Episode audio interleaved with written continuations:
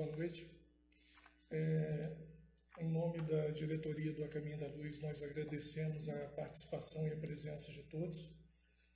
Continuamos ainda seguindo as orientações né, da, da cidade de Volta Redonda com relação ao isolamento social. Não existe ainda uma previsão de retorno das atividades né, com presença e o sentimento que nós temos e que a gente que nós sempre falamos quando passamos ali pelo salão do Caminho da Luz é um sentimento de saudade. E nesse momento eu gostaria de que todos né, os nossos amigos, os trabalhadores da casa, se sentissem abraçados. E esse sentimento de saudade hoje ele está um pouquinho maior. E é na nossa palestra número 10 é, completamos aí dois meses e meio de atividades com as lives do Caminho da Luz e o sentimento de saudade, o sentimento de querer estar junto de vocês, de poder rever os amigos e abraçar, ele é cada vez maior. Nós vamos fazer a página de abertura. O livro é o Fonte Viva, psicografia de Francisco Cândido Xavier, pelo Espírito Emmanuel. A lição é 117. O título é Possuímos o que damos. É mais bem-aventurado dar do que receber. Paulo está em Atos capítulo 20, versículo 35. Quando alguém se refere à passagem evangélica que considera a ação de dar mais bem-aventurança do que a ação de receber, quase todos os aprendizes da Boa Nova se recordam da palavra dinheiro. Sem dúvida, em nos, reportando aos bens materiais, há sempre mais alegria em ajudar do que em ser ajudado. Contudo, é imperioso não esquecer os bens espirituais que, irradiados de nós mesmos, aumentam o teor e a intensidade da alegria em torno de nossos passos. Quem dá, recolhe a felicidade de ver a multiplicação daquilo que deu. Oferece a gentileza e encorajarás a plantação da fraternidade. Estende a bênção do perdão e fortalecerás a justiça. Administra a bondade e terás o crescimento da confiança. Dá o teu bom exemplo e garantirás a nobreza do caráter. Os recursos da criação são distribuídos pelo Criador com as criaturas, a fim de que, em doação permanente, se multipliquem ao infinito serás ajudados pelo céu, conforme estiveres ajudando na terra. Possuímos aquilo que damos. Não te esqueça, pois, de que és mordomo da vida em que te encontras. Cede ao próximo algo mais do que o dinheiro de que possas dispor. Dá também teu interesse afetivo, tua saúde, tua alegria e teu tempo, e em verdade entrará na posse dos sublimes dons do amor do equilíbrio, da felicidade e da paz, hoje e amanhã neste mundo e na vida eterna. A página e o ensinamento de Emmanuel sobre possuímos o que damos, ela vem bem a propósito no momento que nós vivenciamos e que somos chamados a demonstrar aquilo que aprendemos dentro da doutrina espírita. E hoje, é, com essa palestra, cujo título vem bem dentro do que nós precisamos no momento, nós queremos pedir a todos que nos acompanhem na prece de abertura. Mestre Jesus, bondosos amigos espirituais, te agradecemos, Senhor, a possibilidade de estarmos aqui em teu nome para o trabalho do Cristo. Abençoa, Senhor, a todas as famílias, a todos os lares representados por aqueles que nos veem e nos, e nos escutam. Te peço, Senhor, neste momento, a tua proteção e o teu amparo para todas as nossas famílias. Ao meu irmão, um grande abraço, um beijo no coração e nós estaremos juntos em breve. Fica conosco, Senhor, hoje, agora e sempre. Que assim seja, graças a Deus. Nós teremos hoje o nosso irmão Lindolfo Neves, fazendo a nossa décima palestra, nossa décima live aqui no Caminho da Luz. É, e o título é O Consolador, o Consolador. Meus irmãos, boa noite. Uma satisfação muito grande estar aqui com vocês, compartilhando esse momento de estudo, de reflexão à luz da doutrina espírita, o nosso tema, né, o Cristo Consolador. Temos aí uma passagem muito importante de São João, quando Jesus nos promete um consolador. São João, capítulo 15, versículos 17 a 26. Se me amais, guardais os meus mandamentos, eu rogarei ao Pai, e ele vos dará outro consolador, o Espírito da Verdade, a quem o mundo não pode receber, porque não o vê nem o conhece. Mas vós os conhecereis, porque ele ficará convosco e estará em vós. Mas o Consolador, que é o Espírito Santo, a quem o Pai enviará em meu nome, vos ensinará todas as coisas e vos fará relembrar tudo o que vos tenho dito. E essa promessa do Cristo, ela se perpetua né, em outras passagens, como em São Paulo, na sua Epístola Romanos, capítulo 5, versículo 5. O amor de Deus está derramado em nossos corações pelo Espírito Santo que nos foi dado. Então, o que, que representa o Espírito Santo para as religiões cristãs?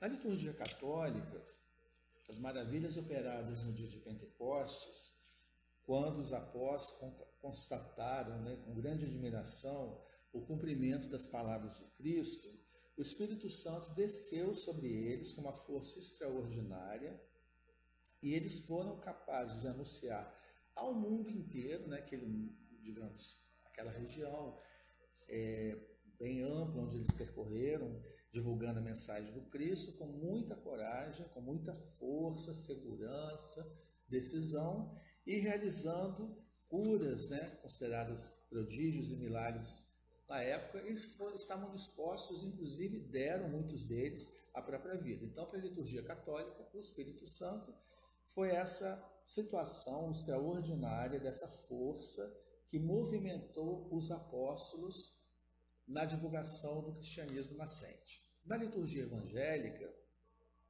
ele já tem um entendimento de que o Espírito Santo é o próprio Deus. Ele pessoalmente, ele totalmente Deus. Então nós temos aí também numa epístola de Paulo aos Romanos, capítulo 8, versículo 14, a Bíblia nomeia o Espírito Santo de Espírito de Deus. E é bom aqui a gente fazer uma observação que no livro Consolador, no capítulo 303, Emmanuel, ele faz um comentário muito importante a respeito do Espírito Santo, que nós não vamos nos aprofundar nesse momento, porque vamos falar sobre o entendimento da doutrina espírita do que seria o Consolador. Então, de novo lá, buscando a referência no livro O Consolador, questão 312. Como interpretar a afirmativa de João? Três são os que fornecem testemunho do céu: o Pai, o Verbo e o Espírito Santo. Emmanuel nos esclarece, olha só, que João referia-se ao Criador, ao Pai.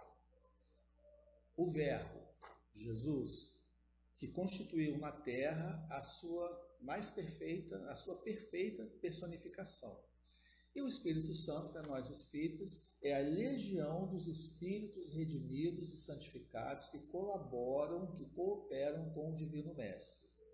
Então, desde os primeiros dias da organização do movimento cristão, que aconteceu lá no Pentecostes, tá estimulando, é, presente com os apóstolos e todos os demais seguidores, para nós, o nosso entendimento, à luz da doutrina espírita, o consolador é, portanto, palavras de Emmanuel, essa falange de espíritos do bem, falange de espíritos redimidos e santificados que trabalham em seu nome. Emmanuel também comenta no livro Caminho, Verdade e Vida, na décima lição sobre mediunidade, está lá a narrativa de Atos dos Apóstolos, no capítulo 2, versículo 17, e nos últimos dias acontecerá, diz o Senhor, que do meu espírito derramarei sobre toda a carne. Os vossos filhos e as vossas filhas profetizarão, vossos mancebos terão visões, e os vossos velhos sonharão sonhos. Então, Emmanuel, ele se refere particularmente a esse momento do Pentecostes, quando os discípulos, então, portanto, estavam frágeis, indecisos, né, porque Jesus pereceu na cruz, mas com essa manifestação das claridades celestes que jorraram pelo mundo incessantemente, Emmanuel nos diz que dessa hora em diante quebraram as influências do meio Eles curaram os doentes, levantaram os espíritos infortunados, falaram aos reis da terra em nome do Senhor. Então, reis aqui, poderosos, pessoas influentes. É muito interessante a leitura que nós temos no livro Paulo Estevão sobre a cura de um governador romano. Estava gravemente enfermo e foi curado, se não me engano, por Barnabé. Continua então Emmanuel é, nessa mensagem do livro Caminho, Verdade e Vida, a mensagem número 10, intitulada Mediunidade. Então, o poder de Jesus, como já foi dito, anima aqueles primeiros apóstolos que tinham as suas energias reduzidas, né? estavam desanimados, temerosos. Estabelece-se, portanto, nesse evento, a era da mediunidade, alicerce de todas as realizações do cristianismo através dos séculos, porque os apóstolos assumiram seu papel na divulgação, na cura, especialmente na consolação a todos aqueles que sofrem. Falando em sofrimento, vivemos um mundo de provas e expiações, lembramos aí São João, capítulo 16, versículo 33. Eu disse essas coisas para que em mim vocês tenham paz. Neste mundo vocês terão aflições, Contudo, tenham ânimo, eu venci o mundo. Então, aflições e dificuldades fazem parte da nossa caminhada, é um processo natural, tanto do ponto de vista individual quanto coletivo. Então, de que maneira nós vamos encarar as adversidades da vida? Então, o próprio Cristo nos anunciava que isso era um fato, as dificuldades e as aflições, mas que nós tivéssemos ânimo, bom ânimo. O contrário do bom ânimo é o desânimo. Então nós temos que manter firme o nosso pensamento, a nossa vontade, a confiança, porque o nosso mestre dizia: Eu venci o mundo. E aí a pergunta que nos cabe fazer: qual é a função, o papel, a contribuição da religião diante do sofrimento? E aí eu trouxe um livro muito interessante Esse livro é um livro da editora Arte Média, não é um livro espírita. Ele se chama Religião, Psicopatologia e Saúde Mental. Muito interessante. E aí, eu, nós temos ali no capítulo 6 as pesquisas epidemiológicas de saúde física, saúde mental e religião. Olha que interessante. Existem é, muitas pesquisas, muitos dados estatísticos significativos entre esse desenvolvimento, é, crenças religiosas e esses benefícios, quer dizer, você se torna adepto de uma religião, desenvolve o seu senso de religiosidade. Então, há evidências, né, através das pesquisas, é, da menor frequência de condições como doença cardiovascular, hipertensão, doença cerebrovascular, câncer, doenças gastrointestinais, assim como associações com indicadores gerais de boa saúde, como autossaúde, né, sua própria percepção, é, disfunções, incapacidades, longevidade. Então, há um benefício da, é, da crença religiosa, do desenvolvimento da religiosidade, numa série de aspectos que podem afetar a nossa saúde, como eu citei agora. Lembro mais uma vez, São Mateus, no capítulo 11, versículo 28 a 30. Jesus dizia: Vinde a mim, todos vós que estáis cansados e sobrecarregados, cansados e oprimidos, eu vos aliviarei. Tomai sobre vós o meu jugo, aprendei comigo que sou manso e humilde de coração, e encontrareis descanso para as vossas almas, porque o meu jugo é suave e meu fardo é leve. Então, a gente observa que Jesus chama até ele todos nós que nos, que nos sentimos né, nas adversidades, no movimento da vida, essa opressão, esse cansaço, esse desânimo. Então, ele nos aliviará. É uma promessa que Jesus faz, é uma afirmação. E aí, voltando para o livro que eu havia citado há pouco, que eu mostrei para vocês, é, também existem pesquisas associadas aos aspectos negativos da religião sobre a saúde mental. Então, a grande parte é um benefício, mas também existe aquela minoria, é, através de pesquisas, de dados, é, é, hipóteses levantadas e confirmadas através de pesquisas, que, é, de pesquisadores que formularam a hipótese de que a religião pode melhorar, é, aliviar dificuldades percebidas né, pelo sujeito como algo que vem de fora do indivíduo, como dificuldades financeiras, a sua saúde física. Mas, em contrapartida, existem também as dificuldades percebidas como tendo uma origem interna no próprio sujeito, relacionada à percepção de suas falhas pessoais. E aí, para alguns grupos, algumas pessoas, a religião pode intensificar essas dificuldades. Bom, então, isso tem a ver com aspectos relacionados à estrutura de personalidade do próprio sujeito, é, e a religião que ele está abraçando. Nós espíritas entendemos que todos somos chamados, todos somos convidados ao trabalho. Jesus dizia: segue-me tu. E aí nós vamos juntar, como Lázaro né, saiu do sepulcro, nós vamos ter que caminhar, seguir dentro das nossas possibilidades de doação, independente das condições que nos encontramos no momento. Então, a perspectiva da doutrina espírita é de que todos nós, com boa vontade, desejo de trabalhar e servir, seremos úteis nessa imensa seara. Então, nós temos muito mais possibilidade de um campo de trabalho, de autodesenvolvimento, independente da nossa percepção pessoal, que às vezes pode estar distorcida, mas nenhuma única ovelha desse imenso rebanho jamais perderia. Então, a nossa perspectiva é sobre a ótica da esperança, é sobre a ótica da justiça, é sobre a ótica da possibilidade de fazermos o bem. Então, é, existem, voltando aí, né, nesse campo é, específico do trabalho na religião e na doutrina espírita, que nós temos grupos também voltados, por exemplo, em apoio às pessoas que se encontram né, no uso nocivo de álcool e drogas, é, das pessoas que estão com um quadro de depressão, ideação suicida e transtornos mentais. Então, é todo um campo de trabalho muito fantástico, é, que a gente tem a nossa profilaxia do passe, da água fluidificada, das palestras públicas, dos grupos de estudo e, especialmente, do trabalho com a desobsessão, onde nós atendemos e socorremos também os espíritos enfermos e felizes que se encontram ao nosso redor. Então, falando dessa visão que nós temos, essa perspectiva é, de esperança, essa perspectiva humanista do desenvolvimento individual, pessoal e, por consequência, coletiva, é importante frisar, à luz da doutrina espírita, então a nossa contribuição particularmente nesse momento, de vários personagens que viveram, conviveram com o Cristo. Vou falar aqui, inicialmente, falar sobre Judas, que não foram esquecidos pelo Mestre, em hipótese alguma. Então, nós temos aqui, também no livro Caminho, Verdade e Vida, fotografia do nosso querido Chico, a mensagem Seja ao bem.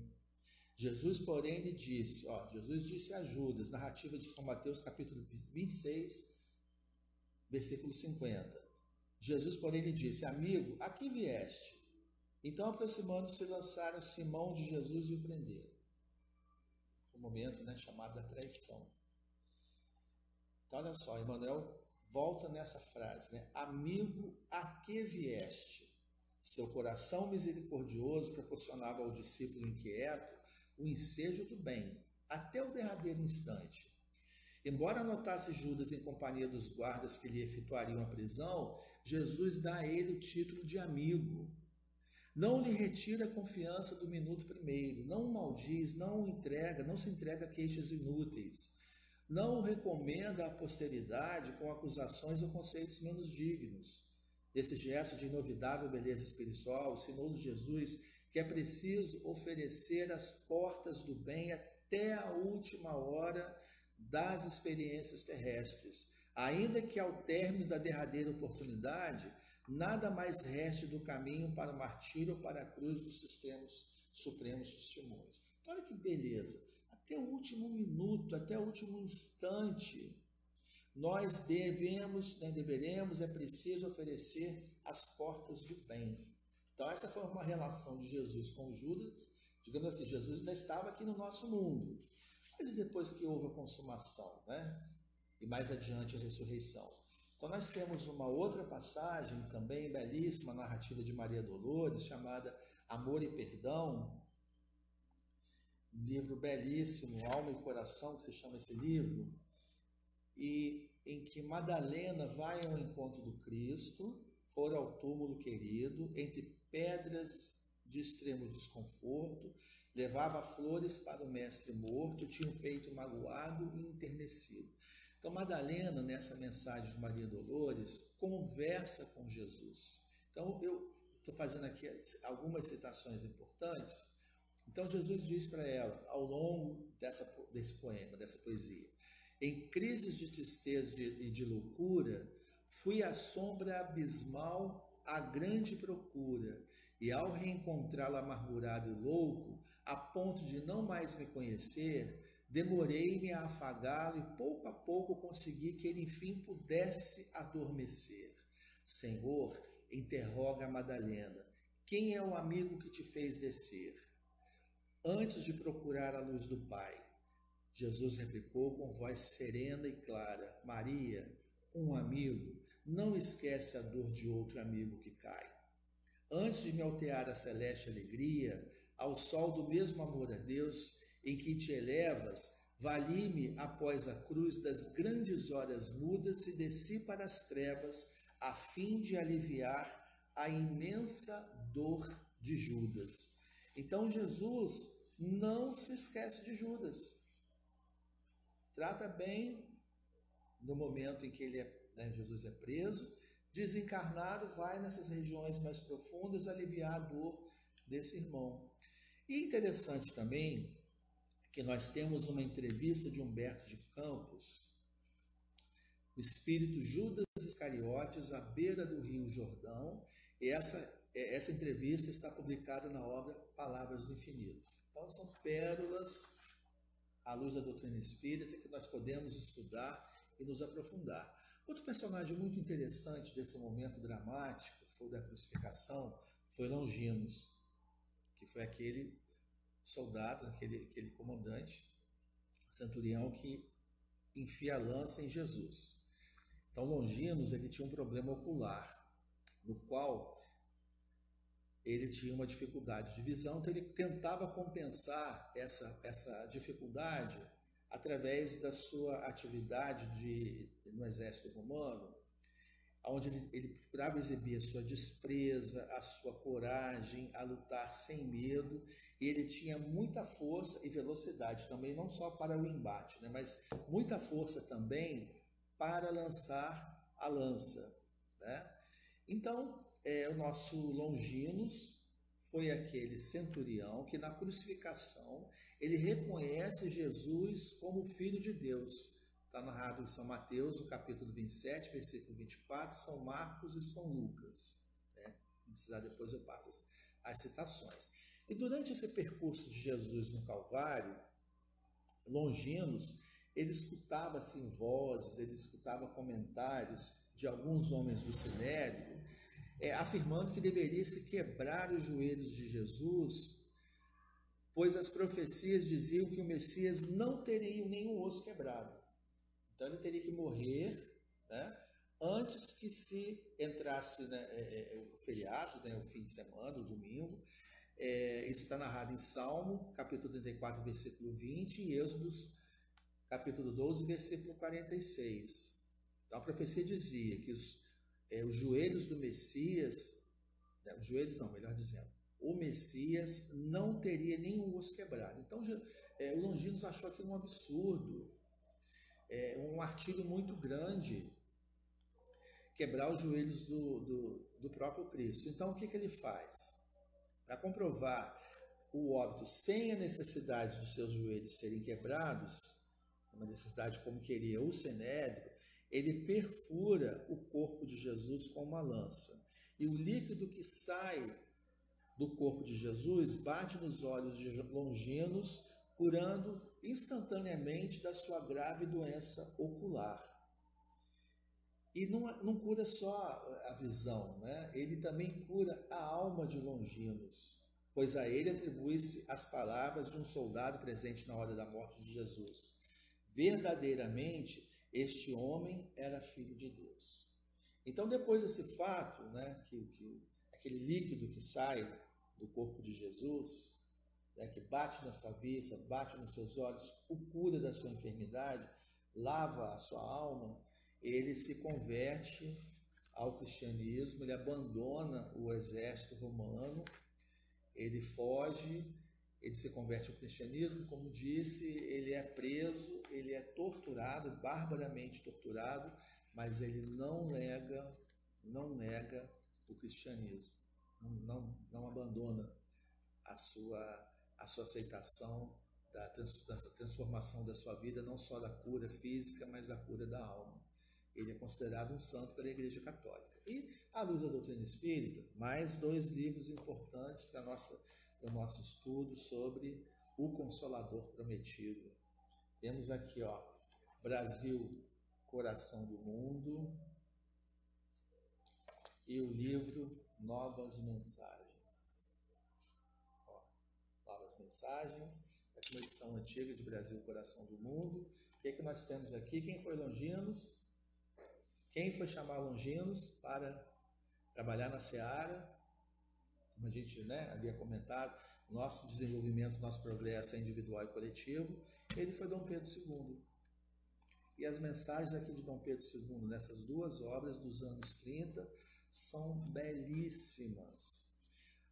Um outro personagem igualmente importante, destacando o papel de consolador de Jesus nas nossas almas, que o sujeito arrependido dos seus erros, ele precisa e deve colaborar nessa imensa seara, é a figura de Ananias. Ananias socorre quem?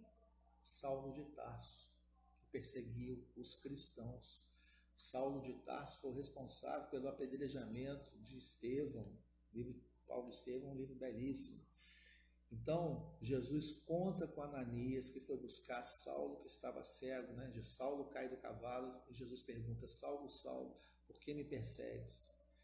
Então, ele foi numa hospedaria, Saulo, é, Ananias foi numa hospedaria em Damasco procurar Paulo, né, por determinação de Jesus, pondo as mãos nos olhos de Saulo, restitui-lhe a visão e curado Saulo toma o nome de Paulo negou a si mesmo, arrependeu-se, tomou a sua cruz e seguiu Cristo até o final de suas vidas.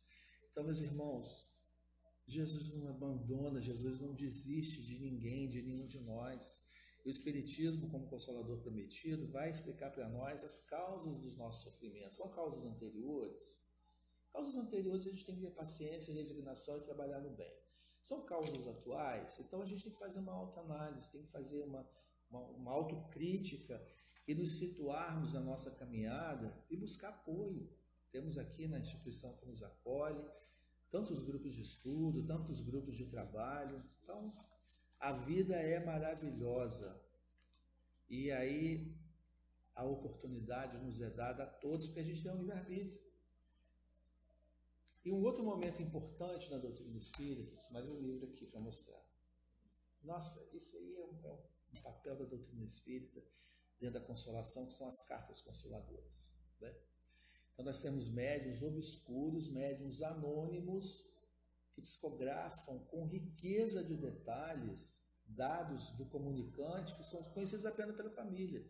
Então, assim como a gente se, se, é, se fica maravilhado, né, assombrado, vamos dizer assim, com as mensagens do Chico, nós temos tantos outros médiums anônimos Preste atenção, não são médios famosos, não. São médios anônimos que trabalham nessa seara. E aí eu trago um livro também fantástico, Vencendo a Dor da Morte. Esse livro é maravilhoso. A autora desse livro conviveu com o Chico no Centro Espírita Luiz Gonzaga.